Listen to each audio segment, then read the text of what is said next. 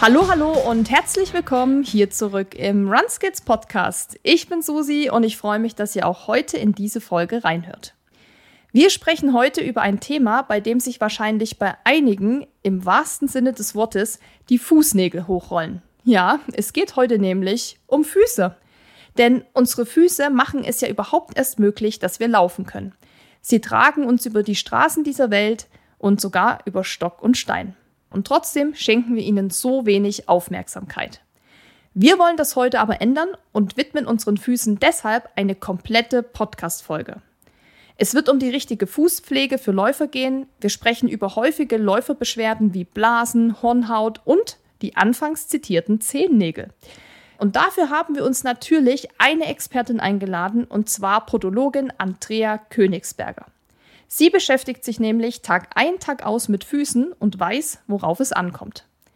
Ja, wer also Probleme mit seinen Füßen hat und zum Beispiel zu Blasen neigt oder wer ab und zu auch mal einen Zehennagel verliert, der sollte heute ganz besonders gut aufpassen. Aber auch alle anderen, die bisher keine Probleme hatten, werden sicher den einen oder anderen Tipp heute mitnehmen können. Bevor wir gleich mit der Folge beginnen, kommt hier noch ein kurzer Werbehinweis. Bereits in der Vergangenheit haben wir euch das Thema Longevity, was ja so viel heißt wie lange Lebenserwartung, näher gebracht. Also das Streben nach einem langen, erfüllten Leben in bester Gesundheit. Das betrifft uns alle, denn wir wollen nicht nur älter werden, sondern dabei auch in guter Verfassung bleiben. Und genau hier setzt die Schweizer Firma Avea an. Sie haben sich mit Leidenschaft dem Thema Longevity und der Entwicklung innovativer Nahrungsergänzungsmittel verschrieben. Warum? Weil sie glauben, dass jeder von uns das Recht auf ein erfülltes Leben hat, das von Vitalität und Wohlbefinden geprägt ist. Ein Produkt, was besonders für uns Läufer interessant ist und welches wir unterstützend für unsere Regeneration nehmen, ist der Mobilizer. Gerade wenn man lange Strecken läuft, also so wie ich, dann arbeiten nicht nur unsere Muskeln viel, sondern auch unsere Gelenke sind ständig im Einsatz. Um nach solchen langen Einheiten oder nach fordernden Wettkämpfen schnell wieder fit zu sein, helfen mir in erster Linie ausreichend Ruhetage, viel Schlaf und eine ausgewogene Ernährung. Unterstützend dazu können aber auch Produkte wie der Mobilizer genommen werden, dessen Inhaltsstoffe wie zum Beispiel Hydrokurk und Kiefernrindenextrakt entzündungshemmende und antioxidative Eigenschaften hat. Uns gibt es ein gutes Gefühl, wenn wir unserem Körper damit etwas Gutes tun und zum Beispiel die Erholung unserer Muskeln beschleunigen. Ja, noch dieses Mal haben wir für den Mobilizer ein Angebot für euch. Mit dem Code RUN gibt es unter www.avea-live.com slash runskills zusätzlich 15% Rabatt auf alle Abo-Modelle des Mobilizers. Das heißt, ihr spart 25 anstatt 10% auf eure erste Bestellung. Zusätzlich spart ihr 30 anstatt 15% auf das vierteljährliche Abo und 40 anstatt 25% auf das jährliche Abo. Den Link und den Code dazu packe ich euch natürlich wie immer in die Show Notes. Und jetzt wünsche ich euch weiterhin viel Spaß mit der Folge. Hallo liebe Andrea, herzlich willkommen im Runskids Podcast und schön, dass du dir an deinem freien Tag heute Zeit nimmst, hier bei uns zu sein. Hallo Susi, hallo liebe Hörer, es freut mich auch irrsinnig, der Läufer-Community etwas über Füße beizubringen und erklären, was bei den Füßen auch wichtig ist, gerade wenn man sie sehr viel belastet.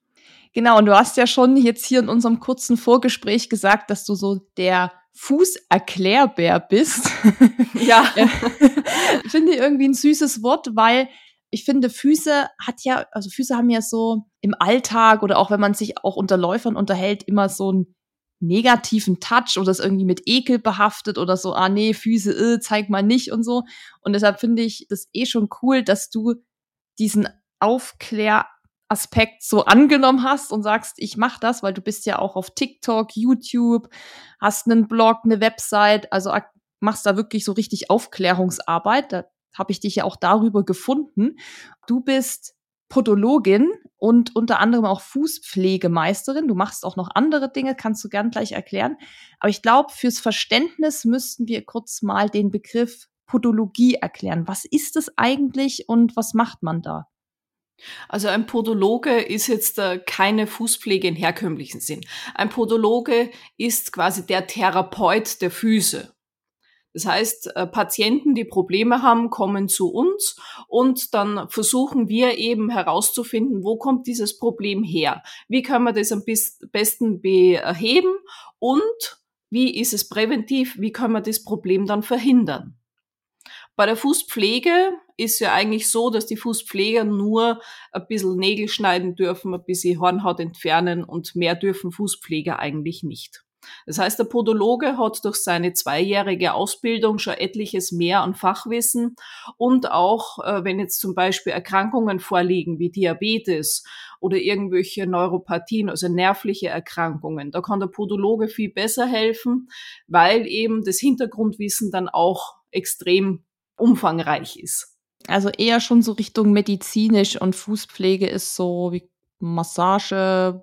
Also ich war, glaube ich, ein, zwei Mal zur Fußpflege. Da haben die dann so ein bisschen mal bei den Nägeln da sowas weggekratzt, haben das so eingecremt und Fußbad gemacht und sowas. Also ist das dann schon so eher medizinisch ähm, das, der Podologiebereich, oder? Ja, also mhm. der Podologiebereich ist sehr medizinisch. Er wurde auch dazumals mit der Intention geschaffen, gerade bei den Diabetiker die Amputationsrate zu mindern. Diabetes ist ja auch ein riesengroßes Thema, auch teilweise im Sport, weil es viele Diabetiker gibt, die was auch äh, sportlich aktiv sind oder auch teilweise sein müssen, damit dass der Diabetes eben im Level bleibt. Und die haben eben solche Folgeerkrankungen. Und bei diesen Folgeerkrankungen kommt es oft dazu, dass irgendwelche Entzündungen oder Wunden entstehen, die schlecht heilen und dann der Patient das nicht spürt und weil sie eben die Füße nicht eh jeden Tag anguckt und weil er es nicht spürt, spürt er die Wunde nicht. Und wir Podologen sind halt dazu da, dass wir die Füße alle vier, sechs, acht Wochen, je nachdem wie oft der Patient zu uns kommt, die Füße kontrollieren, die Füße auch von Hornhaut befreien, von Hühneraugen, eingewachsenen Nägeln. Das heißt, dass wir eigentlich schon präventiv da sind, damit dass wir vor den Ärzten das Problem schon erkennen und auch richtig delegieren können. Das heißt, wenn jetzt der Patient irgendwelche Wunden hat, dann leiten wir das sofort weiter und der Patient hat eben eine höhere Chance, seine Füße länger zu behalten. Oh ja, das hört sich auf jeden Fall nach einem wichtigen Job an. Aber du hast gerade schon so Hornhaut, Hühneraugen und so angesprochen. Mit welchen Fußproblemen kommen die Leute sonst noch so zu dir? Eigentlich alles, was am Fuß ist. Wie gesagt, Hornhaut, Hühneraugen, eingewachsene Nägel, Warzen, Fußfehlstellungen, dann auch, ähm, jetzt geht's halt schon sehr ins Medizinische, die ganzen Druckgeschwüre, offene Wunden. Ich bin ja nebenbei auch Wundmanager und Infektionen am Fuß und ja, das Portfolio ist eigentlich riesig, was am Fuß alles sein kann. Also du kennst dich da auf jeden Fall sehr gut aus und wir wollen ja heute auch über das Thema Fußpflege, vor allem für uns Läufer und Läuferinnen sprechen, weil unsere Füße sind ja auch so ein bisschen unser Kapital, weil die machen das ja erst möglich, dass wir überhaupt laufen können und uns fortbewegen können und all unsere Races auch bestreiten können. Ähm, ich hatte es ja schon gesagt, das ist oft auch eher so ein Tabuthema, habe ich das Gefühl. Also da sagt man ja eher oft so, ah, nee, I und Blasen und deinen Fuß will ich nicht sehen. Also viele haben ja auch da so richtig Probleme mit Füßen.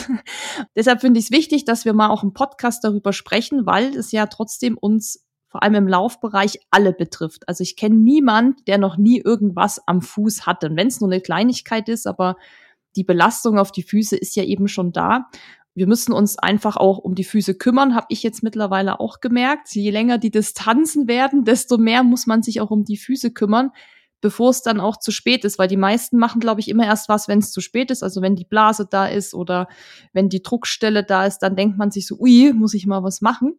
Und deshalb bist du ja auch heute hier, weil wir dem Thema Platz und Raum geben wollen.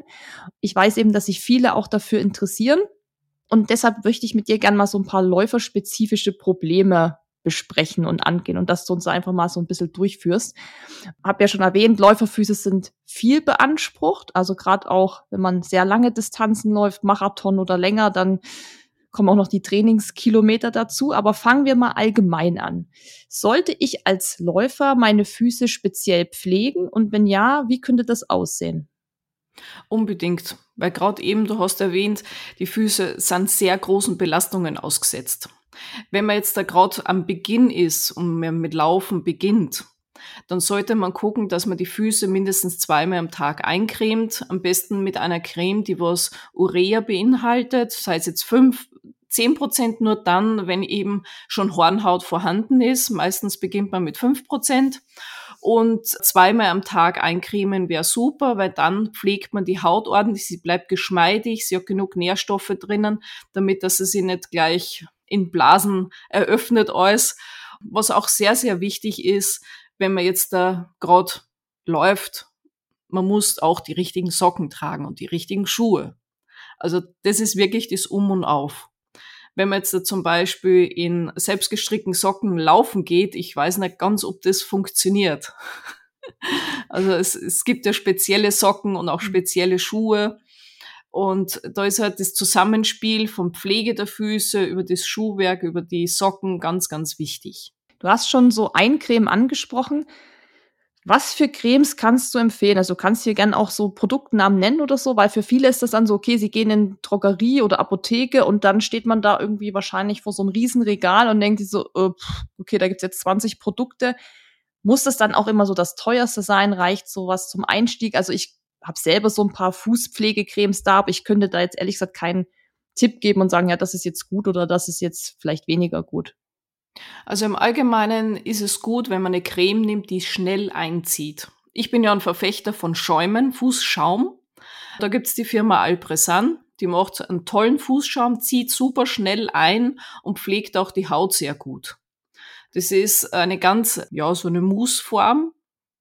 Braucht man nur eine Walnussgröße, das heißt, eine so eine Dose hält ungefähr drei Monate. Auch sehr ergiebig, gibt's in Apotheke und auch beim Podologen ja, es ist eigentlich mein Favorit bei den ganzen, auch was das Thema Blasenbildung angeht. Gerade wenn man jetzt zum Beispiel zu fettige Cremen nimmt, die schmieren dann so auf den Fuß, die ziehen nicht ordentlich ein und dann hat man so im Schuh das Gefühl, man rutscht so hin und her und ja, es ist halt ein unangenehmes Gefühl. Und wenn man dann mit solchen glitschigen Füßen laufen geht, dann ist halt die Reibung noch viel mehr und dann kommt es halt noch zu mehr Blasen. Das heißt, eine Creme, die schnell einzieht, ist einer fettigen Creme eigentlich vorzuziehen. Für die Inhaltsstoffe her würde ich jetzt vorschlagen, wer wenig Hornhaut hat, nur fünf Prozent Urea. Urea ist ja ein Harnstoffderivat. Das heißt, es ist jetzt da nicht vom Pipi, es war früher mal vom Pipi, aber mittlerweile wird es chemisch hergestellt und die Eigenschaften sind eigentlich so, dass die Haut geschmeidig wird, das heißt, sie behält Feuchtigkeit drinnen. Und wer jetzt eine dicke Hornhaut hat, der kann so zehn Prozent Urea nehmen, da ist die Hornhaut dann schön geschmeidig, sie ist nicht so fest und reißt da nicht dann ein. Und wenn man jetzt da ganz, ganz viel Hornhaut hat, sollte man schon zu einem Podologen gehen und das regelmäßig entfernen lassen, weil sonst reißt es ja ein. Und dann kann man mit 15% Urea draufgehen. Also okay. Also die, die Staffelung gibt's da. Alles, was mehr wie 15% Urea hat, würde ich für den privaten Bereich nicht empfehlen. Aus einem ganz einfachen Grund, ab 18% wirkt das Ganze keratolytisch. Das heißt, die Hornhaut löst sich auf. Also das ist dann zu viel. Also mhm. für Anfänger würde ich sagen 5%, für etwas mehr Hornhaut 10% und für ganz viel Hornhaut 15% maximal. Und dann mache ich das zweimal am Tag und wahrscheinlich im besten Fall auch nicht direkt, bevor ich in die Laufschuhe schlüpfe, sondern vielleicht gleich morgens irgendwie so Routine, Zähne putzen, mal Füße eincremen und abends. Und dann ja. was das, oder? Genau. Das, das ja. wäre das Beste. Mhm. Wer jetzt dazu neigt, dass er eben an der Ferse viel Hornhaut produziert, kann jetzt da abends eine fettigere Creme nehmen, weil die hat dann über Nacht Zeit zum Ein, äh, Einwirken. Und du hast schon die Socken und die Schuhe angesprochen. Also gebe ich dir absolut recht, selbstgestrickte Socken würde ich nicht empfehlen. Gerade wenn man Laufanfänger trifft, die wissen das oft tatsächlich gar nicht. Die ziehen ganz normal ihre, ich sag mal, Baumwoll-Tennissocken an, was man eben so hat. Und wundern sich dann schon, warum sie auch Blasen kriegen oder warum es drückt. Also das kann ich auch jedem nur empfehlen, wirklich richtige Socken sich zu besorgen, die auch nicht irgendwie Falten werfen, die aber auch nicht zu eng sind, die einfach einen guten Sitz haben, weil damit kann man schon richtig viel präventiv machen. Das spreche ich auch aus eigener Erfahrung und bei Schuhen ja genau das gleiche. Ich weiß nicht, hast du eine Meinung zum Thema Einlagen, weil da habe ich auch viel drüber gelesen. Ich weiß es auch von Freunden, die Einlagen benutzen, um da auch die Füße teilweise zu entlasten. Ist das auch was, was man machen kann, wenn man vielleicht sehr, einen sehr anfälligen Fuß hat, dass man mit Einlagen arbeitet? Ähm, es kommt drauf an. Also es gibt ja die verschiedenen Fußfehlstellungen, Senkfuß, Spreizfuß, Plattfuß, Knickfuß. Und bei den meisten Fußfehlstellungen ist ein Schiefstand der Ferse da. Das heißt, wenn, also das Fersenbein halt. Wenn dieses Fersenbein schief steht, hat man ja quasi im Sprunggelenk eine falsche Abnutzung. Der Körper versucht es auszutarieren mit dem Knie, dann hat das Knie die falsche Belastung, das Knie tariert es aus. Die nächste Station ist die Hüfte, nächste Station ist das Iliosakral und das wandert dann so schön stückweise bis zum Kopf hoch. Das heißt, wer jetzt so Fußfehlstellungen hat, sollte, wenn er Sport treibt, Einlagen benutzen, die den Fuß ordentlich stützen. Es gibt ja verschiedene Einlagen. Es gibt die klassischen Einlagen, die was nur stützend sind. Und dann gibt es noch die aktiven Einlagen, diese sensomotorischen Einlagen. Das ist eher für die Sportler gedacht, weil da bestimmte Punkte in der Einlage eingearbeitet sind, die was bestimmte Muskelstränge aktivieren, damit dass der Fuß wieder ordentlich am Muskelkraft zulegt und sich selber halten kann. Wenn jetzt da irgendjemand eine Fußfehlstellung wie den Senkfuß hat, also Senkfuß mit Knickfuß, das ist sehr, sehr häufig, dann würde ich vorschlagen, dass er sich Einlagen holt, die so eine Fersenschale haben. Das heißt, das Fersenbein wird aufgerichtet, so wie es gehört, das Innengewölbe wird gestützt und somit hat man im Sprunggelenk schon mal den richtigen Stand. Gerade bei solchen Fußfehlstellungen ist es auch wichtig, dass man die Einlagen nicht nur beim Sport trägt, sondern auch im Alltag.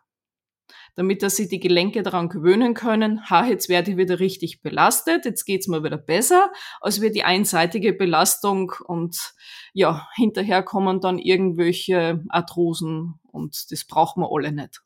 Also da würde ich auch empfehlen, dass man sich da auf jeden Fall professionell vielleicht auch beraten lässt bei, beim Thema Einlagen. Also ich finde es schwierig, da mich durchzuarbeiten als Laie. Bist du da auch die richtige Anlaufstelle? Also wenn ich jetzt ähm, sage, okay, Einlagen würde ich gerne mal ausprobieren, kannst du einem da auch beraten? Macht das auch ein Podologe oder ist das wieder orthopädische Geschichte?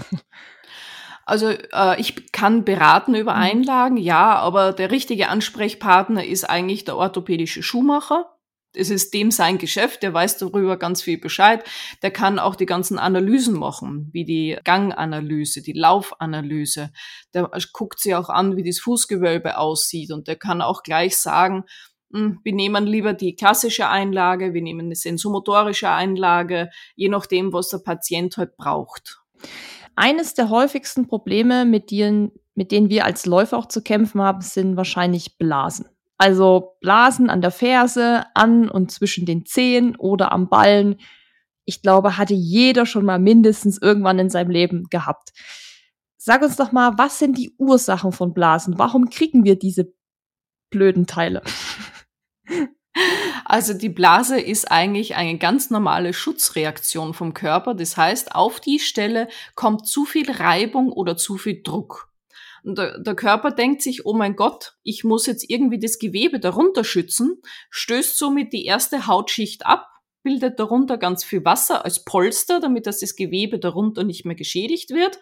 Ja, und dann hat man die Blase. So leicht ist das. So leicht ist das. Das heißt, um eine Blase zu verhindern, muss man die Reibung und den Druck irgendwie wegkriegen. Mhm. Und das ist zum Beispiel auch mit dem richtigen Socke, die richtigen Schuhe, die können da schon mal präventiv helfen. Aber wenn ich jetzt doch eine Blase bekomme und ich kann aus Erfahrung sprechen, ich bekomme die vor allem, wenn es auch heiß draußen ist, also wenn der Fuß auch mehr eh schon schwitzt, wenn alles eher so feucht ist, die Socken und so und die Schuhe, die werden ja auch durch Schwitzen dann feuchter, dann krieg ich, neige ich eher mal zu einer Blase, wenn ich dann sehr lang unterwegs bin. Wie behandle ich die dann, wenn ich sie habe? Also kann ich die, so wie ich es mache, und wahrscheinlich mache ich es komplett falsch, einfach aufstechen und uh, sich der Blase ja. selbst überlassen? Oder was sagt jetzt die Expertin dazu? Also Blasen sollte man nicht aufstechen. Ups. Weil nämlich ähm, dadurch, dass sie die erste Hautschicht abgestoßen wurde, ist die Hautschicht darunter sehr, sehr empfindlich und auch empfänglich für irgendwelche Bakterien oder Keime. Das heißt, wenn man das Wasser rauslässt, hat man quasi eine Öffnung für die Bakterien, damit dass die da schön reinkommen und das Ganze sich entzünden. Wenn jetzt die Blase schon offen ist, dann, ja, dann ist es halt so. Aber kleine Blasen sollte man zulassen. Hat man jetzt da Blasen, die was schon so einen ordentlichen Durchmesser haben und schon ordentlich dick sind und stören auch beim Laufen, dann, ja, dann äh, sticht man es halt mal auf. Aber man lässt dann die Deckschicht oben, tut das Ganze verbinden, aber trocken verbinden, ohne Salbe, ohne irgendwas. Mhm. Und desinfiziert es auch täglich. Ich rate immer dazu, dass wenn man Blasen hat, sie tagsüber mit einem Pflaster zu schützen damit das nichts reinkommt und dann nachts offen lassen. Weil die Blasen, also ich sage jetzt mal Wunden, heilen besser ab, wenn man die eben offen lässt und trocknen lässt. Mhm. Wenn ich jetzt eine Blase habe, die ich jetzt eben nicht aufgestochen habe, im besten Fall, wie behandle ich die dann? Warte ich einfach ab? Also mache ich da auch das Pflaster schon drum und nachts nicht? Oder wie gehe ich damit vor? Also wenn man jetzt zum Beispiel eine Blase hat an der Ferse hinten, da gibt's ja diese schönen Compete-Blasenpflaster. Bestes Blasenpflaster ever, sollte jeder Läufer immer irgendwo in der Tasche drin haben. Das macht man drauf. Das ist so ein ähm, Hydrogel. Das sorgt dafür, dass ein Polster, also das Pflaster selber ist der Polster und darunter kann das besser heilen. Das heißt, das Pflaster macht man drauf und lässt oben, solange, solange es oben ist. Und das fällt dann irgendwann mal von selber ab. Das wäre die beste Lösung. Mhm. Ist die Blase jetzt aber schon offen, ist es leider so, dass dieses Pflaster nicht mehr ordentlich funktioniert, weil die, diese Sutsche, was da rauskommt, dieses Gewebswasser, verbindet sich dann mit diesem Pflaster und das Ganze sutscht dann noch mehr. Das heißt, wenn sie offen ist, ein ganz normales, ja, was sind das, Hansa Pflaster drauf machen, die was eben dieses Wundsekret aufsaugt, alle paar Stunden mal wechseln, was ich noch dazu sagen muss, wenn man jetzt ein normales, trockenes Pflaster auf eine nässende Wunde drauf gibt und dieses trockene Pflaster nach einer Zeit wieder entfernt, hat man das Problem, dass die Wunde mit dem Pflaster verklebt ist.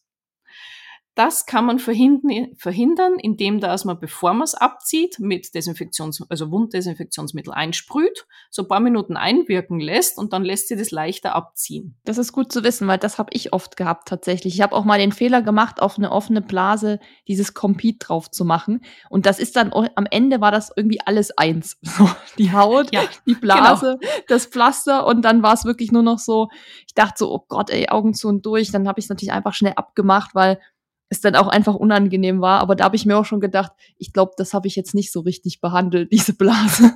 ja, aber sonst kann ich bestätigen, Compete, ja, ist natürlich das Beste, habe ich auch immer dabei in meinem Rucksack und ähm, hat mich auch schon oft vor weiteren ja, Problemen bewahrt.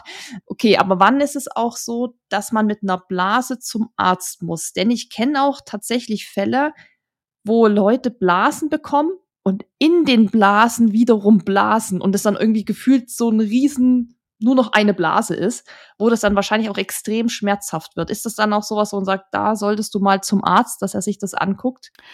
Ja, also die, das Blase in der Blase Phänomen mhm. kenne ich. Da habe ich auch so ein paar Spezialisten, die was es immer wieder hinkriegen.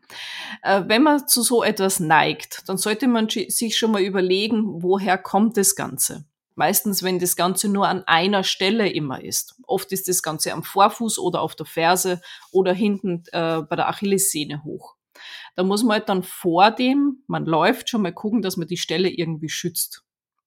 Wenn jetzt die Blase in der Blase und dann noch eine Blase in der Blase ist, ja, das Ganze ist sehr schmerzhaft, weil sie immer wieder eine Schicht der Haut ablöst. Man kann zum Arzt gehen, keine Frage. Aber sagen wir es immer ehrlich, macht der Arzt irgendwas?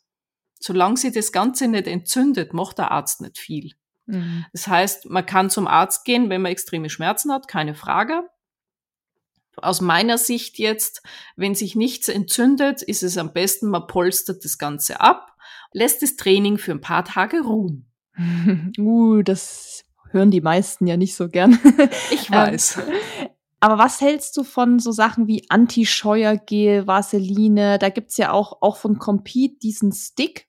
Der sieht so ein bisschen aus wie so ein Lippenpflegestick, den man dann an Stellen reiben kann. Also da kann man die Stelle einreiben, wo man vielleicht zu Blasen neigt, wie zum Beispiel der Fußballen. Ist das eine gute Prävention? Das muss man ausprobieren. Also was ich nicht ausprobieren würde, ist Vaseline. Okay. Vaseline ist nämlich äh, großteils aus Mineralölen hergestellt und das pappt auf der Haut und man hat dann einen richtig schönen Schlittschuh. Mhm. Das heißt, das würde eigentlich das Phänomen noch verschlimmern. Was ich immer sehr gerne empfehle, wenn jemand zu vielen Blasen neigt, die was immer speziell an einigen Stellen sind und dort immer wieder kommt, ist ganz stinknormales Physiotape. Einfach, bevor man zum Laufen anfängt, Physiotape drüber über die Stelle, somit ist die Reibung schon mal ausgeschaltet. Und dann muss man eben gucken, dass die Socke auch ordentlich passt, weil wenn sie das Physiotape ablöst, dann bildet es ja solche so Scheuerstellen und dann hat man eine neue Stelle. Also das ist auch nicht Sinn und Zweck. Und man muss schon gucken, dass das Ganze ordentlich straff anliegt und äh, dann verhindert man eben schon mal einen Punkt, wo, wie die Blase entstehen kann. Aber das muss auch jeder für sich selber mal ausprobieren, wie das funktioniert, ob das funktioniert. Bei manchen, die reagieren heute halt auf dem Kleber von dem Physiotape. Mhm. Ist jetzt auch nicht so das Wahre. Das ist dieses Physiotape, was man halt ganz klassisch kennt, ne? Auf dieser Rolle, was der Physiotherapeut einem oft so irgendwie am Oberschenkel. Genau, die, die ganzen bunten Bänder, ja. was die Sportler überall kleben haben. Ja. okay, und das kann man sich dann Beispiel jetzt um den C rummachen. Ähm, Gibt es da dann auch spezielle Techniken oder mache ich das einfach ran und guck mal? Also ähm, das Physiotape ist ja dehnbar. Das heißt, wenn man das rein nur zum Schutz machen möchte, muss man versuchen, dass man das nicht zu sehr dehnt. Weil die Physiotapes sind ja eigentlich von der Wirkungsweise so gesehen, dass sie gedehnt auf die Haut geklebt werden und dieser Reiz der Dehnung die Haut darunter zu mehr Durchblutung anregt und quasi den Muskel darunter auch zu mehr Durchblutung anregt. Das heißt, umso mehr ich ein Physiotape dehne, umso mehr ist es halt, dass dieser Reiz auf die Haut dann noch zusätzlich draufkommt. Das heißt, wenn ich das jetzt zwischen die Zehen habe, versuche ich dieses Tape eben in der Breite oder ein bisschen weniger wie die Zehe oder die Stelle, die ich schützen möchte, aufzukleben und das alles ohne Zug. Und dann reibt man das Ganze fest, weil die Kleber von diesen Physiotapes sind meistens durch Wärme aktiviert. Das heißt, umso mehr ich reibe, umso mehr Wärme äh, baue ich auf und umso besser klebt er. Ah, okay. Also das heißt, das ist auch besser, als wenn ich prophylaktisch so ein Compete drauf mache, oder? Das kann man jetzt auch machen. Habe ah, okay, ich jetzt also noch nicht ausprobiert. Mhm. Wie gesagt, wenn es immer nur an einer Stelle ist, dann kann man das Compete auch schon drauf machen. Das Pflaster hat ja auch schon Polster mhm. und das würde natürlich auch schon schützen. Okay, also es gibt verschiedene Möglichkeiten, das prophylaktisch vielleicht vorzubeugen. Und dein Tipp ist einfach natürlich, dass man das ausprobieren muss, weil ist individuell und jeder Fuß ist anders. Genau. Gut. Gut, Blasen äh, können wir jetzt mal vielleicht schon so einen ersten Haken hintersetzen. Ist natürlich was Unschönes, aber gehört vielleicht auch ab und zu mal so dazu. Aber ein weiteres. Ganz kurz noch ja? ein, ein äh, werfen. Und zwar, es passiert auch manchmal, dass sie die Blasen entzünden. Oh, wenn sich ja. Blasen entzünden, das heißt, wenn die Blase rundherum einen roten Rand bekommt, dann sollte man natürlich zum Arzt gehen.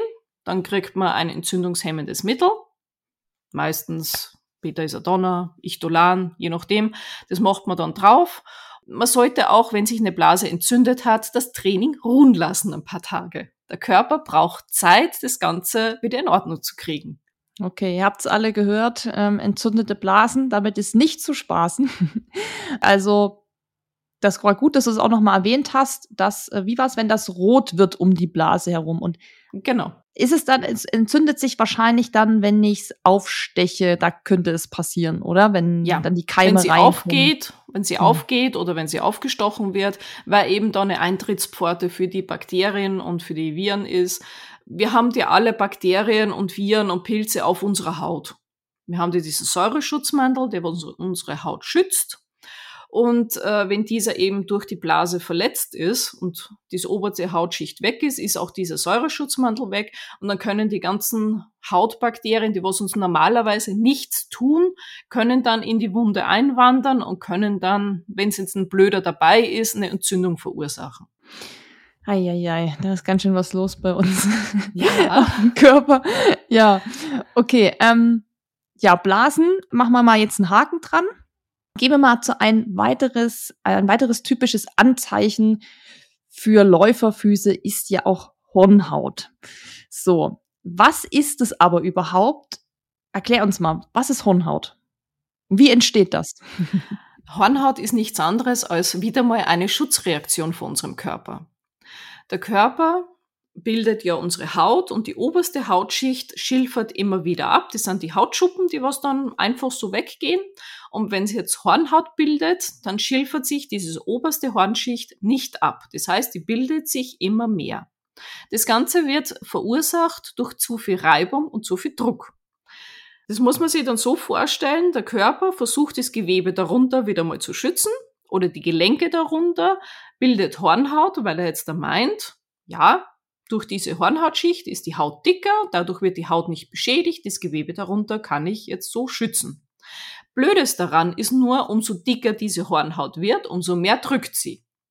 Die einzige Möglichkeit, die der Körper hat, dem zu kompensieren, ist noch mehr Hornhaut. Ist ein blöder Teufelskreis. Ich weiß. Ja, das ist aber seine einzige Möglichkeit, irgendwie diesen ständigen Druck dann irgendwie gewachsen zu sein. Mhm. Wenn man jetzt da wirklich zu viel Hornhaut neigt, wirklich so, so Zentimeterschwaden. Ja, sowas gibt's auch dann sollte man die wirklich beim Podologen regelmäßig entfernen lassen. Denn die Hornschicht ist ja weder mit, durch, äh, mit Blutgefäßen noch mit Nerven oder irgendetwas durchzogen, was diese Hornschicht ernähren würde. Das heißt, die wird mit der Zeit trocken, kann einreißen. Das Einreißen kann bis aufs Blut gehen. Das sind so richtige Ragaden oder Fissuren, nennen sie diese Dinger. Und das schmerzt dann ordentlich. Also wer Hornhaut, wer viel Hornhaut hat, sollte sie auch regelmäßig entfernen oder entfernen lassen. Mhm. Und da spielt dann auch wieder die Eincremerei eine große Rolle. Mhm. Also das Eincremen, was du anfangs schon angesprochen hast, ist auch vorbeugend schon, um, um Hornhaut zu, oder kann vorbeugend sein, um Hornhaut zu produzieren. Die Produktion der Hornhaut ist ganz verschieden. Das ist für jeden Menschen anders. Bei manchen ist Reibung und Druck, dann ist ein gewisser Teil auch Vererbung.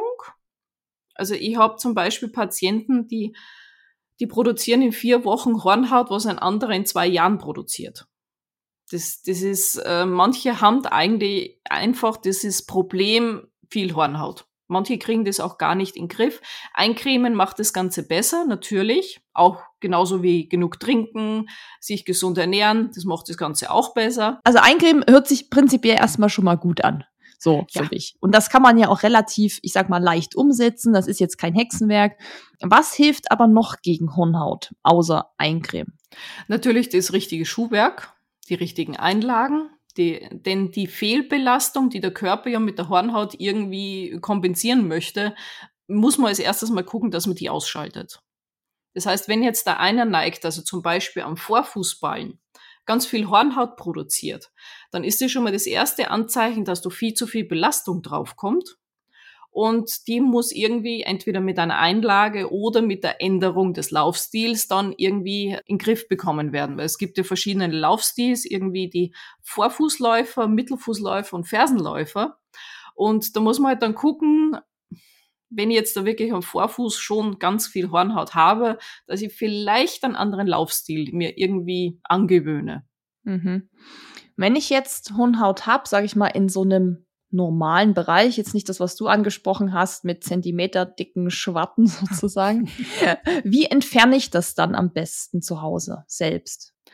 Also wer wenig Hornhaut hat, also wenn die Haut nur so leicht weißlich aussieht und man drüber fährt und keine harten Stellen eben merkt, dann muss man die gar nicht entfernen. Hornhaut entfernt man wirklich nur dann, wenn man über den Fuß drüber fährt und an Stellen wirklich so harte Schwielen, also so harte Stellen auch ertasten kann. Weil die stören dann wirklich. Viele denken, nur weil die Haut ein bisschen trocken ist und ein bisschen weißlich aussieht, dass da gleich ganz viel Hornhaut drauf ist. Aber das stimmt gar nicht.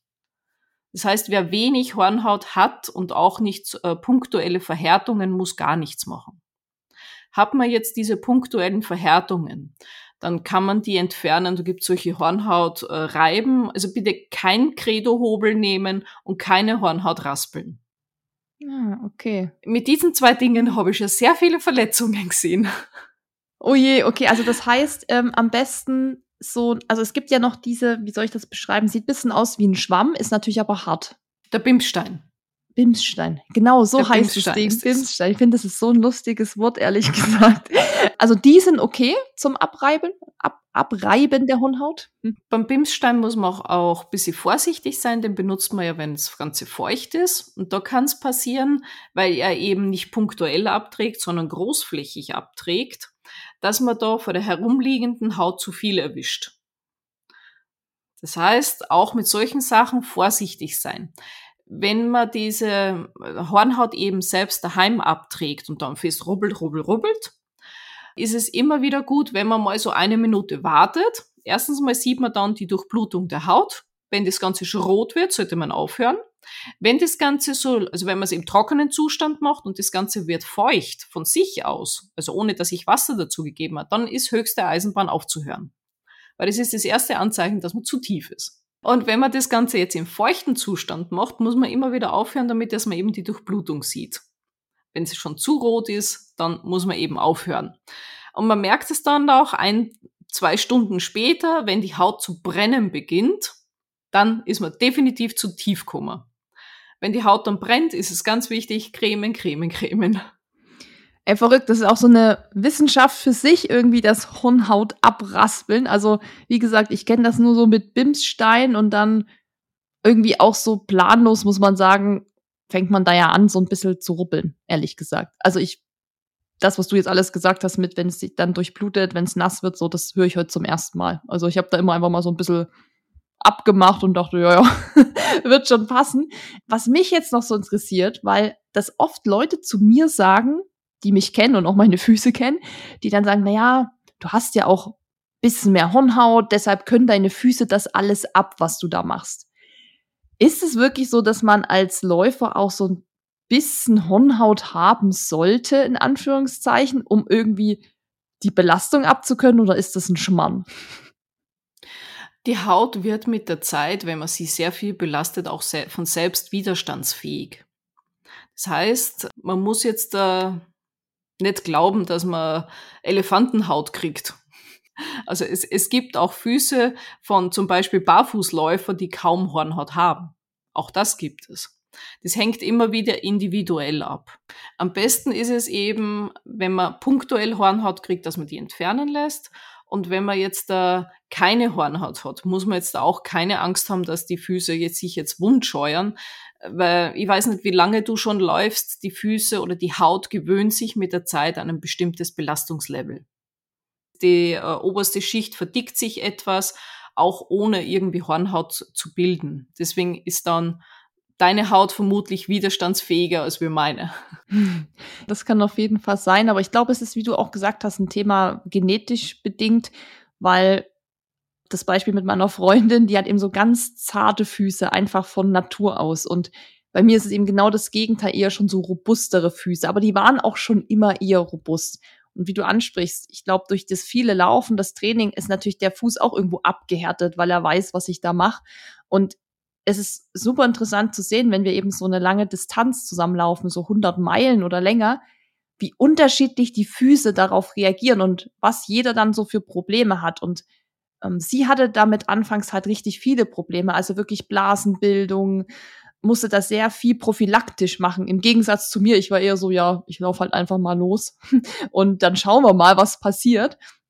Also da kann ich auch jedem, glaube ich, der zuhört und vielleicht sagt, boah, ich krieg immer voll viele Blasen oder ich habe mit Hornhaut zu tun, dass es oft eben auch wirklich einfach manchmal so ist, wie es ist. Also wie gesagt, ja. mein Fuß kann das vielleicht mehr ab als dein Fuß ist natürlich schade, aber ja, so ist es halt leider manchmal. Aber man kann auf jeden Fall viel dafür machen. Und du hast ja auch schon einiges angesprochen, sowohl bei den Blasen als auch bei der Hornhaut und wie man den Fuß einfach pflegt. Aber es gibt noch eine dritte Sache, die uns Läufer auch sehr, sehr viel beschäftigt. Und ich habe aktuell das nicht Problem, es ist ja eigentlich gelöst, das Problem, denn ich habe schon einen neuen, und zwar das Thema Zehennagel, dass die ja oft blau bis auch dunkelschwarz anlaufen, dass die dann irgendwann abfallen, dass sich dann ein neuer Zehennagel bildet. Manchmal hat man auch nicht mehr alle zehn Zehennägel, sondern nur noch sieben oder sechs. So war bei mir, glaube ich, mal der Höchststand, dass ich vier Zehennägel nicht mehr hatte. Das ist ja wirklich auch ein Riesenphänomen beim Laufen. Wie entsteht so ein blauer Zehennagel? Gerade so der große Zeh, das ist ja echt eine dann langwierige Geschichte, wenn man das hat. Wie kommt es dazu? Ein blauer Zehennagel ist die Einblutung ins Nagelbett, in die Nagelwurzel und es zieht sich auch dann in die Nagelplatte rein. Das heißt, es ist Blut. Die Ursache ist zu viel Druck. Meistens durch die Schuhe. Zu kleine Schuhe. Denn wenn der Nagel vorne immer andotzt, kriegt er immer einen Schlag Retour ins Nagelbett und in die Nagelwurzel und da drinnen platzen dann die ganzen Gefäße und das Ganze beginnt zum Einbluten. So entsteht dieser blaue Nagel. Die Reaktion vom Körper ist dann, die Nagelplatte abzustoßen. Das heißt, die Nagelplatte geht irgendwann mal flöten und darunter wächst dann der neue Nagel nach. Beim großen Zehennagel, ja, es dauert sehr lange, der braucht von hinten, wo er rausschaut, bis ganz vorne zum freien Rand ein Jahr. Ein Jahr? Ein Jahr braucht er, bei normalem Wachstum. Wahnsinn. Es gibt, welche, es gibt welche, die brauchen noch länger und ich habe bis jetzt einen Fall gehabt, der war in einem halben Jahr durch. Also ja. das ist selten, aber es gibt's auch schneller wachsende Zehennägel. Also das heißt dann quasi ein Jahr ist der Zeitraum von dem Zeitpunkt, wo der alte abfällt, bis der neue vollständig wieder da ist? Nicht ganz. Also währenddem die alte Nagelplatte noch drauf ist, wächst ja darunter der neue. Das heißt, die alte Nagelplatte bleibt meistens so vier, fünf Monate noch drauf. Dar darunter wächst der neue Nagel und wenn der neue Nagel so ungefähr bei der Hälfte ist, geht dann die alte Nagelplatte ab. Mhm, und das sieht dann sehr interessant aus, kann ich sagen. Ja. also ich habe das jetzt ja einmal durchlebt mit dem großen Zehennagel. Sonst hatte ich das immer bei den kleineren, da war das auch weniger spektakulär, muss ich sagen. Beim großen ist es schon eher so, ich dachte so, ja, wie du sagst, es zieht sich dann auch. Ich hatte Ende April diesen schwarzen Zehennagel von, wie du angesprochen hast, leider zu kleinen, zu engen Schuhen, beziehungsweise nicht zu kleine, sondern das waren Carbon-Laufschuhe. Und die machen ja, also sind ja so gebaut, sag ich mal, dass dein Fuß eh immer schon so leicht nach vorne rutscht, weil du mehr auf dem Vorfuß läufst. Und ich glaube, dadurch, dass sich meine Füße auch über die Jahre durch das Ultralaufen auch verändert haben. Also die sind auch breiter geworden und einfach nicht mehr so, wie sie vor fünf, sechs Jahren waren, ist, glaube ich, der Schuh eben nicht mehr so optimal gewesen. Und dann habe ich das schon gemerkt, dass der immer so angedockt ist, angedockt. Ich dachte so, oh nee, das wird richtig blau. Und der war dann auch richtig dunkelblau. Und er ist mir aber bereits jetzt Mitte Juli, ja, Mitte Juli war der Lauf, ist er mir während unseres Ultralaufs abgefallen. Also das heißt, es war dann Mai, Juni, zweieinhalb Monate, dass er abgefallen ist. Ich glaube aber, dass halt durch dieses Laufen, durch diese drei Tage, die wir da unterwegs waren, dass sich wahrscheinlich auch ein bisschen dazu beigetragen hat, dass diese, dieser alte Nagel irgendwie abfällt. Also ich hatte nur zweieinhalb Monate, äh, bis er abgefallen ist und das war ehrlich gesagt ein schönes Gefühl, muss ich sagen. Weil ich habe schon immer vorher gedacht, boah, ich habe dann immer versucht, den so, so an, anzuheben. Das machen wahrscheinlich viele und zu gucken, wie fest ist der noch, kann man den abziehen oder so. Es war dann irgendwie wie eine Erlösung, als der dann ab war. Ja, das ist ziemlich flott, das stimmt, aber mhm. ich vermute mal, dass die Anfangsschädigung schon so extrem war, dass sie der Nagel gleich komplett gelöst hat. Also mhm. es hängt ja immer davon ab, wie geschädigt ist der Nagel. Manchmal ist es auch nur so, dass nur eine Nagelhälfte abgeht und die andere Nagelhälfte komplett normal wächst und man muss das halt immer wieder nachschneiden. Was ich äh, nicht empfehlen würde, ist dieses Nachgucken, ob er schon sich löst. Denn das Problem, wenn man da immer wieder drunter guckt und immer wieder den hochhebelt, dass man den irgendwo in der Seite einreißt. Und wenn man das Nagelbett dann verletzt, dann haben wir wieder unsere Infektionsgefahr. Dann kann man sich dadurch auch einen, ja, schön dicken entzündeten Zeh holen. Hm. Also ich muss auch sagen, ich hatte da immer Angst vor, dass ich mal zu sehr hebe, muss ich auch sagen. Ich dachte, oh, wenn ich dann was einreise, dann wird das richtig schmerzhaft. Hat sich zum Glück ja selbst irgendwie gelöst. Aber das, was dann unter dem Nagel war, war natürlich, ich sag mal so, interessant. das hat sich ja dann schon so nachgebildet. Gibt's da was, wo du sagst, da kann man irgendwie diesen Nagel, der neue, der da jetzt entsteht, der da noch total komisch aussieht, unterstützen, dass es irgendwie vorangeht oder kann man den speziell pflegen? Wie sollte man damit umgehen? Also am besten ist, wenn man den komplett in Ruhe lässt. Okay. Denn der Nagel, wenn der nachwächst, dann bildet der als erstes so eine komische Kuhle und dann so ein Buckel und dann geht's in die normale Nagelplatte. Das ist so quasi so ein Anschub von der Nagelwurzel her. Ich produziere jetzt einen neuen Nagel, dann produziert die so einen Buckel. Und wenn man, wenn einem das im Schuh nicht stört, dann lässt man das komplett in Ruhe. Denn rechts und links hat man ja den Nagelfalz und wenn man da jetzt versucht oder immer wieder rummanipuliert ist, immer wieder auskratzt und, und äh, solche Sachen, dann kann man sich einen eingewachsenen Nagel produzieren. Weil der Nagelfalz rechts und links bildet sich zurück, wenn kein Nagel da ist. Und wenn jetzt da der neue Nagel nachwächst, dann hat er vorn mit diesem Buckel, den er produziert, schon quasi wie so eine Schiene, was den ganzen Nagelfalz wieder neu bildet. Wenn man jetzt vor dem Nagel guckt, dass das Gewebe davor sieht so komisch streifenartig aus, leicht verhornt, das ist das offenliegende Nagelbett. Dieses Nagelbett härtet sich ab, wenn kein Nagel da ist. Und das sollte man auch so in Ruhe lassen. Wenn man jetzt diese Verhornung immer wieder abtragen würde, würde dieses Nagelbett zu viel verhornen und der Nagel, der hinterher nachkommt, hat dann nicht mehr die Möglichkeit, dass er anwächst. Mhm. Das heißt, auch wenn er diesen Buckel vorne gemacht hat, der was quasi wie so ein Schneeschieber ist, der schiebt das Ganze raus, dann ist dieses Nagelbett davor eben immer sehr empfindlich ja, härtet sich noch mehr ab und dieser Buckel schafft es halt nicht, diese Verhornung dann rauszuschieben. Mhm. Das heißt, solange einem dieser Buckel nicht stört, lasst den Nagel komplett in Ruhe.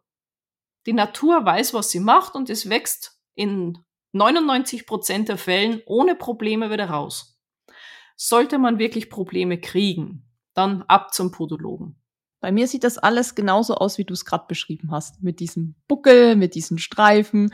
Und ich dachte mir schon so, okay, interessant, ich beobachte das mal. Aber aktuell fühlt sich's auch gut an. Also man merkt ja auch so ein bisschen, ob da irgendwas wehtut oder drückt. Aber ich muss sagen, ich bin guter Dinge, dass der jetzt wieder Vollgas nachwächst, der Nagel.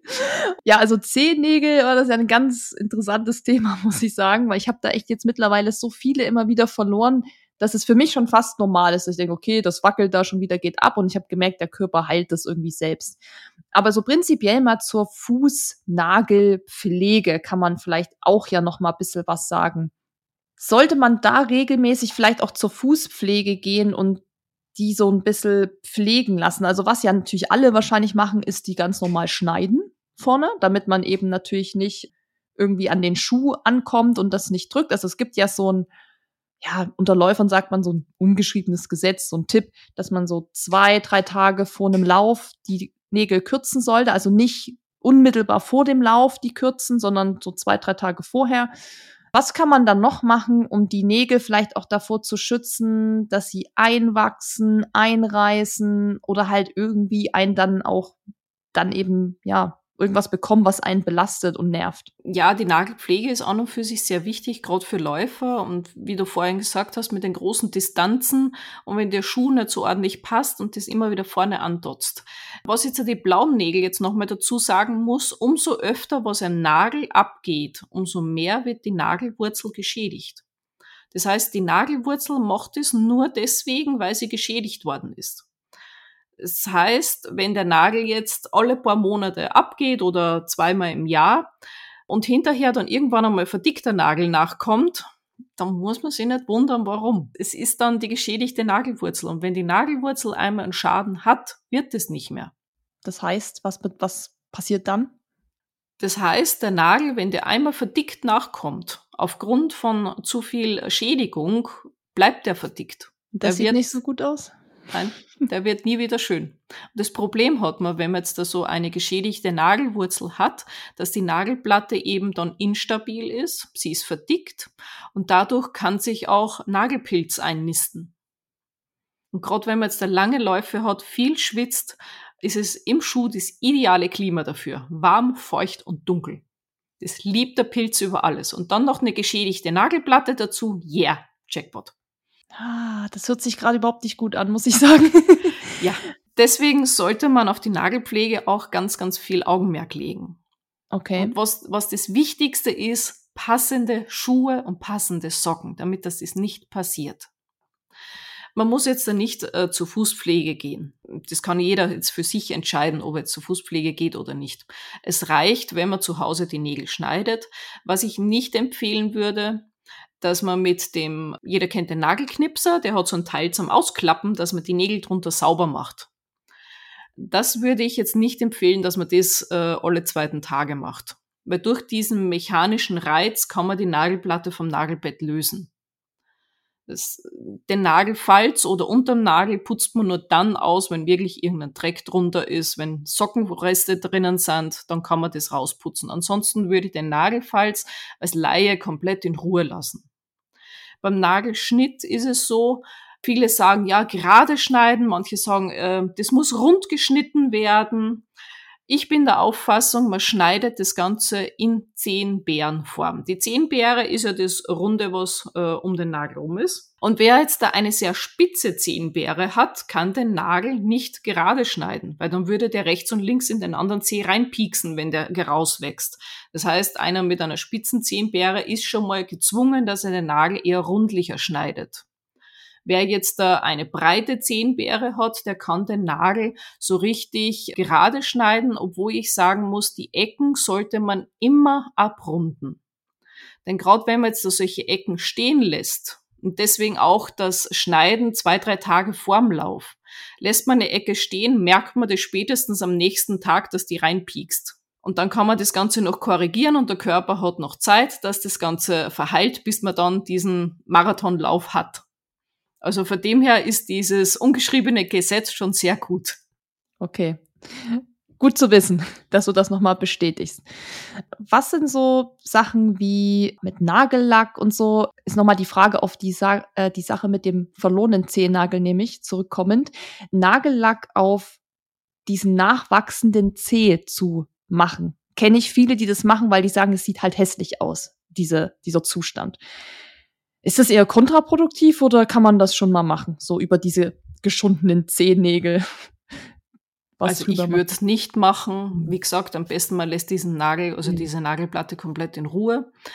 Wer unbedingt meint, dass er abends jetzt weggeht und offene Schuhe tragen möchte, der kann das gerne machen für ein, zwei Tage, aber dass man den Lack jetzt da vier Wochen drauf lässt, würde ich jetzt nicht empfehlen. Wie vorhin erwähnt, ist er durch diesen Abgehen die Nagelplatte geschädigt und dann haben wir wieder das Infektionsrisiko für unseren Pilz. Und die Nagel, der Nagellack ist ja, wie gesagt, ein Lack, der ist luftundurchlässig, der ist wasserundurchlässig. Und wenn ich jetzt das auf diese geschädigte Nagelplatte drauf mache und vielleicht aus irgendeinem unerfindlichen Grund eine Pilzspore darunter war, dann schließe ich diese Pilzspore wunderbar ein und die mockert da vor sich hin. Yeah. Okay, das ist jetzt immer mein Argument, wenn mich jemand fragt, warum ich nicht einfach Nagellack auf meinen hässlichen Zeh da gerade drauf mache. Auch gut zu wissen. Was mich noch interessiert, wenn jetzt eben ein Wettkampf bevorsteht, sagen wir mal Marathon, ist ja 42 Kilometer, da rennt man vielleicht so drei bis sechs Stunden, je nachdem, wie schnell ich halt bin. Also bin schon lang unterwegs. Da kann natürlich auch viel passieren in meinem Schuh. Kann ich da prophylaktisch was machen? Ich habe da mal irgendwo, ich habe es leider nicht mehr gefunden, nämlich gelesen, dass man schon zwei Wochen vorher anfangen kann, den Fuß sozusagen abzuhärten mit einer gewissen Routine, Pflegeroutine. Gibt es da was, was ich machen kann?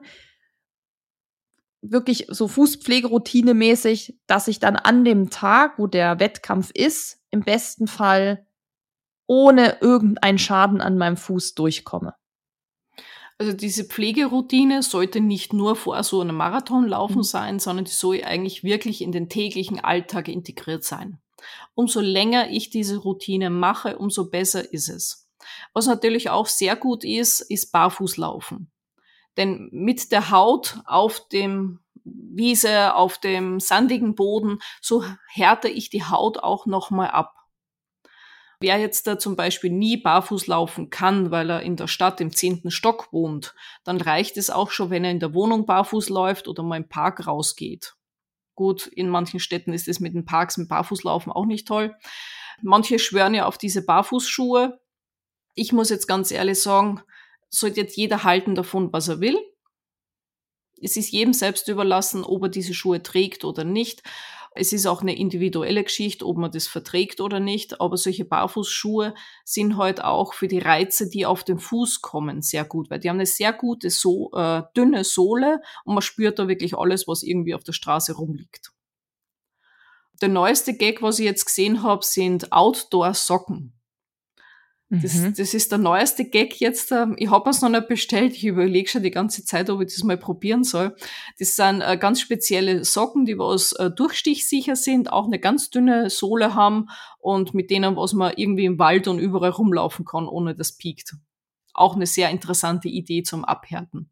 Mhm. Was man noch machen kann, es gibt dann diese Stachelbälle. Da kann man die Fußsohle quasi rollen was ich auch empfehlen würde, äh, wären Faszienrollen. Da gibt's so eine kleine Faszienrolle. Manche nehmen auch einen Ball, aber das ist mir zu punktuell.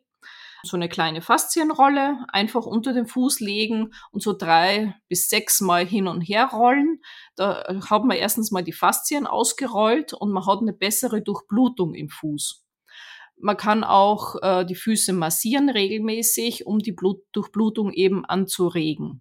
Weil umso besser eine Haut, ein Muskel, ein Gewebe durchblutet ist, umso widerstandsfähiger ist es auch. Wie oft sollte man dann so eine Massage machen? Im besten Fall jeden Tag am Abend, wenn der Partner mal Zeit hat, das wäre doch super. Hallo Dennis, könntest du mir bitte meine Füße massieren? ja, okay, ähm, das ist natürlich Luxus, wenn das jemand macht oder jemanden hat, der das jeden Tag macht. Einfach so oft wie möglich. Ich meine, das mit dem Ball oder Faszienrolle, das kann man ja selber einfach am Schreibtisch machen während der Arbeit oder wenn man auf dem Sofa sitzt, Netflix guckt, kann man das ja schon mal selber so ein bisschen machen. Eincremen kann man auch selber machen. Also da kann man ja schon viel selber tun, um den Fuß abzuhärten. Barfuß gehen ist genau das gleiche oder die Socken, die du da gerade angesprochen hast. Bin mal gespannt, ob sich das durchsetzt mit den Socken da kann man ja schon viel machen. Also es ist im Endeffekt genau wie ja auch wenn man trainiert für einen Lauf, um besser zu werden, einfach ein Prozess über einen längeren Zeitraum Füße auch auf sowas vorzubereiten. Was mich mal auch noch interessiert, ist das Thema, wie man mit Nässe umgeht, weil das betrifft vor allem jetzt Langstreckenläufer, die sehr lang unterwegs sind. Also ich kann dir das Beispiel kurz nennen. Wir waren im Mai war das, glaube ich, beim Gardasee bei einem 100-Meilen-Lauf, der waren wir, glaube ich, wie lang waren wir unterwegs? 42 Stunden. Also sehr lang. Das heißt, man ist wirklich ja 42 Stunden in Schuhen drin, in Socken. Wir haben die natürlich an jeder Verpflegungsstation, wo man eben seine Tasche hatte, haben wir die auch gewechselt. Aber es war schon so, dass man manchmal auch zwölf Stunden in diesem Schuh oder in diesem Socken war, bis dann eben die Möglichkeit bestand, die Schuhe zu wechseln. Und wir hatten leider sehr, sehr, sehr schlechtes Wetter. Das heißt, es hat eigentlich von den 42 Stunden, glaube ich, 35 Stunden durchgeschüttet. Am Gardasee übrigens Ende Mai mit acht Grad. Also es war wirklich ganz mieses Wetter.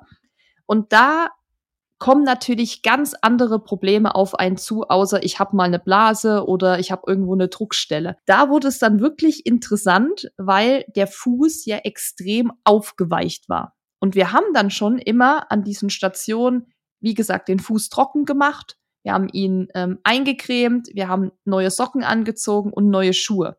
Aber klar, der Fuß war ja trotzdem zwölf Stunden nass und er war dann noch mal weitere zwölf Stunden nass und so ging das sehr weiter. Am Ende da gibt's wirklich auch schöne, sexy Fotos von mir.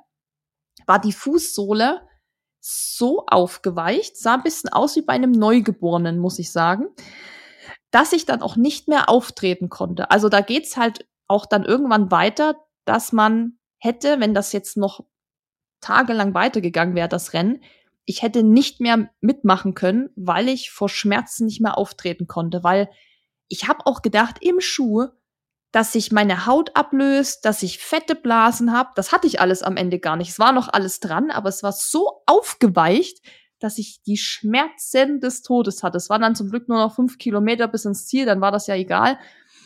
Aber das sind natürlich Sachen, die habe ich vorher auch noch nie erlebt, weil das sind natürlich auch vielleicht auch Extremsituationen, aber wie kann ich, meine erste Frage, wie kann ich das vermeiden, dass es so weit kommt, dass die Füße so aufweichen. Gut, bei der Extremsituation, mhm. die du hattest, kann man das gar nicht verhindern. Mhm. Das geht eigentlich nicht, weil wenn jetzt der Regenwetter noch dazukommt und die Füße schon stundenlang nur feucht und nass sind, das, wie will man die Füße da trocken halten? Ihr habt es komplett richtig gemacht, bei jeder Station Schuhe wechseln und Socken wechseln. Ich weiß nicht, wie lange hat man bei so einer Station Zeit, irgendwas also das ist, das ist, ähm, hängt von dir ab, wie lang du das sein willst. Aber ich sag mal so, wir haben dann immer, das Ritual war, wir kommen an. Das erste, was wir gemacht haben, waren Schuhe aus, Socken aus und die Füße erstmal hochlegen, trocknen und haben in der Zeit quasi gegessen, haben uns umgezogen, aber den Fuß erstmal an der Luft gelassen. Im Schnitt würde ich sagen, sind wir da so eine halbe bis eine Dreiviertelstunde und dann gehst du wieder in den neuen Socken und in die neuen Schuhe rein und läufst halt weiter. Ja, das, das ist sehr, sehr gut, was ihr gemacht habt, weil wenn der Fuß nämlich mittler, äh, mittendrin einmal ein bisschen Zeit hat zum Trocknen, dieses Aufweichen der Haut, das nennt sich Mazerieren und da weichen dann die Hautschichten nacheinander auf. Natürlich, wenn du jetzt da schon 35 Stunden aufgeweichte Füße hast, bist du mit dem Aufweichen schon fast an der untersten Hautschicht und klar, das macht Schmerzen weil die unteren Hautschichten sind dann mit Nerven und Blutgefäßen durchzogen. Und wie man so schön im Volksmund sagt, ihr lauft dann nur mehr am roten Fleisch. Wichtig ist halt auch, ich rede jetzt mal vom normalen Schwitzen, jetzt nicht vom Wetter her, weil das kann man nicht verhindern. Wenn man jetzt dann normal schwitzt, ist es wichtig, dass man Socken benutzt, die den Schweiß nicht am Fuß halten, sondern wegtransportieren. Da gibt es ja diese spe speziellen Laufsocken was ich immer auch, gut, ich bin kein Läufer, aufgrund meines Gewichts ist es auch nichts für mich. Ich habe zum Beispiel Bambussocken ganz gern. Diese Bambussocken saugen den Schweiß auf und äh, transportieren ihn nach außen. Auch bei den Schuhen ist es sehr wichtig, Schuhe zu benutzen, die äh, luftdurchlässig sind. Das heißt, dass die Füße während des Laufen quasi mit Luft etwas umströmt sind und das Ganze abtrocknen kann. Man sollte keine Nylonstrümpfe nehmen oder irgendwelche Plastikstrümpfe. Also das wäre der größte Fehler überhaupt.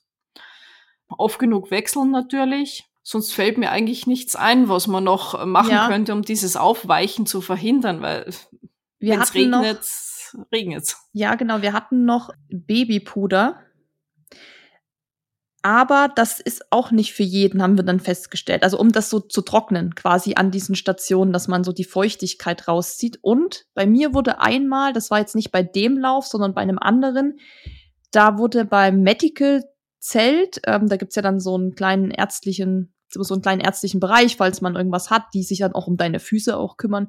Die haben mir die Füße zum Beispiel trocken geföhnt, was ich total gut fand, weil das hat man richtig gemerkt, dass das wirklich geholfen hat. Also da hat man ja mehr Möglichkeiten bei solchen Läufen, hat man ja viel mehr Raum, um sich darum zu kümmern, um das eben auch einzuschmieren und sowas. Wir hatten dann noch spezielle Cremes gehabt, die wir an die Stellen gemacht haben, wo wir dachten, da könnten wir Blasen bekommen. Und das war so ein bisschen diese Routine, die wir gemacht haben. Am Ende ging das halt ganz okay.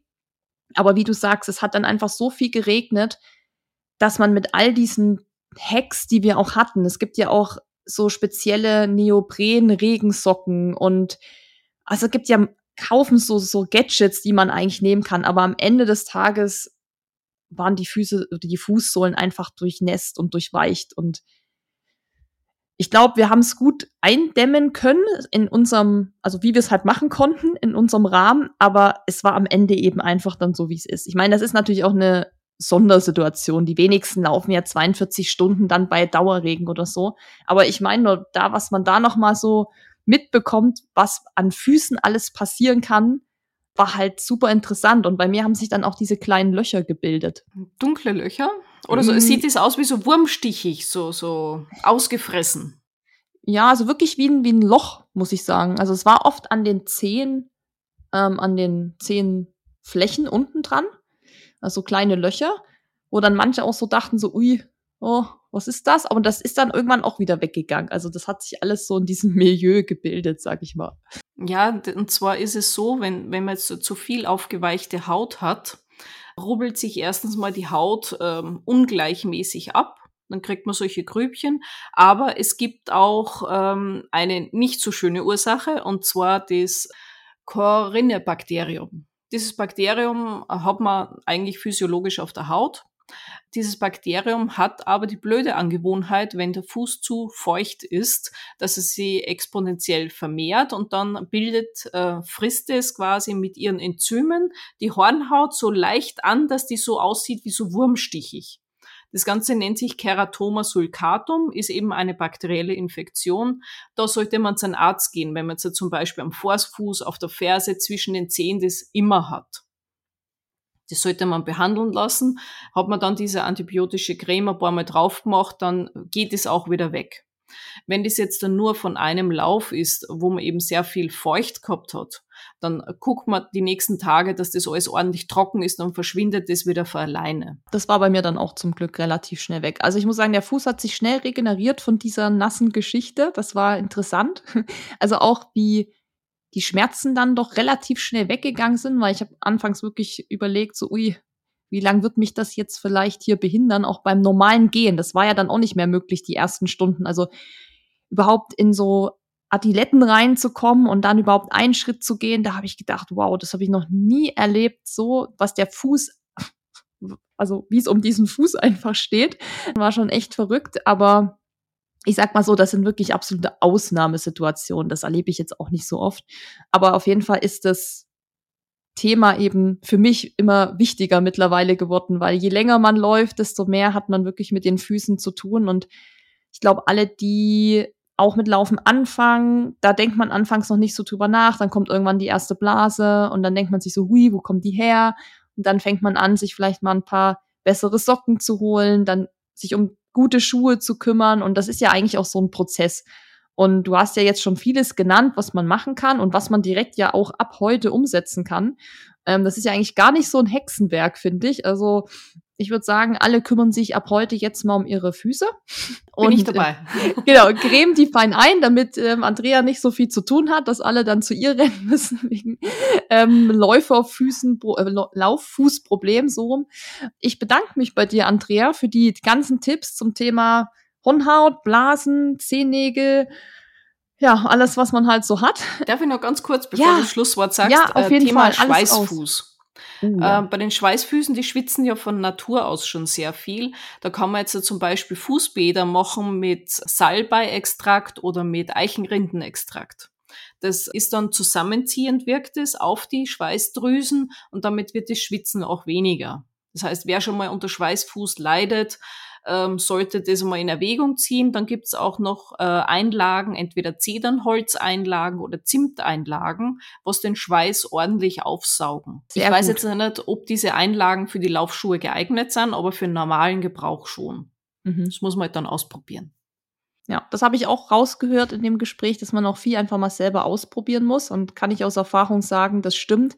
Nur weil das für mich funktioniert, heißt das nicht, dass das für jemand anderen auch funktioniert. Aber du hast auf jeden Fall viele Denkanstöße mitgegeben.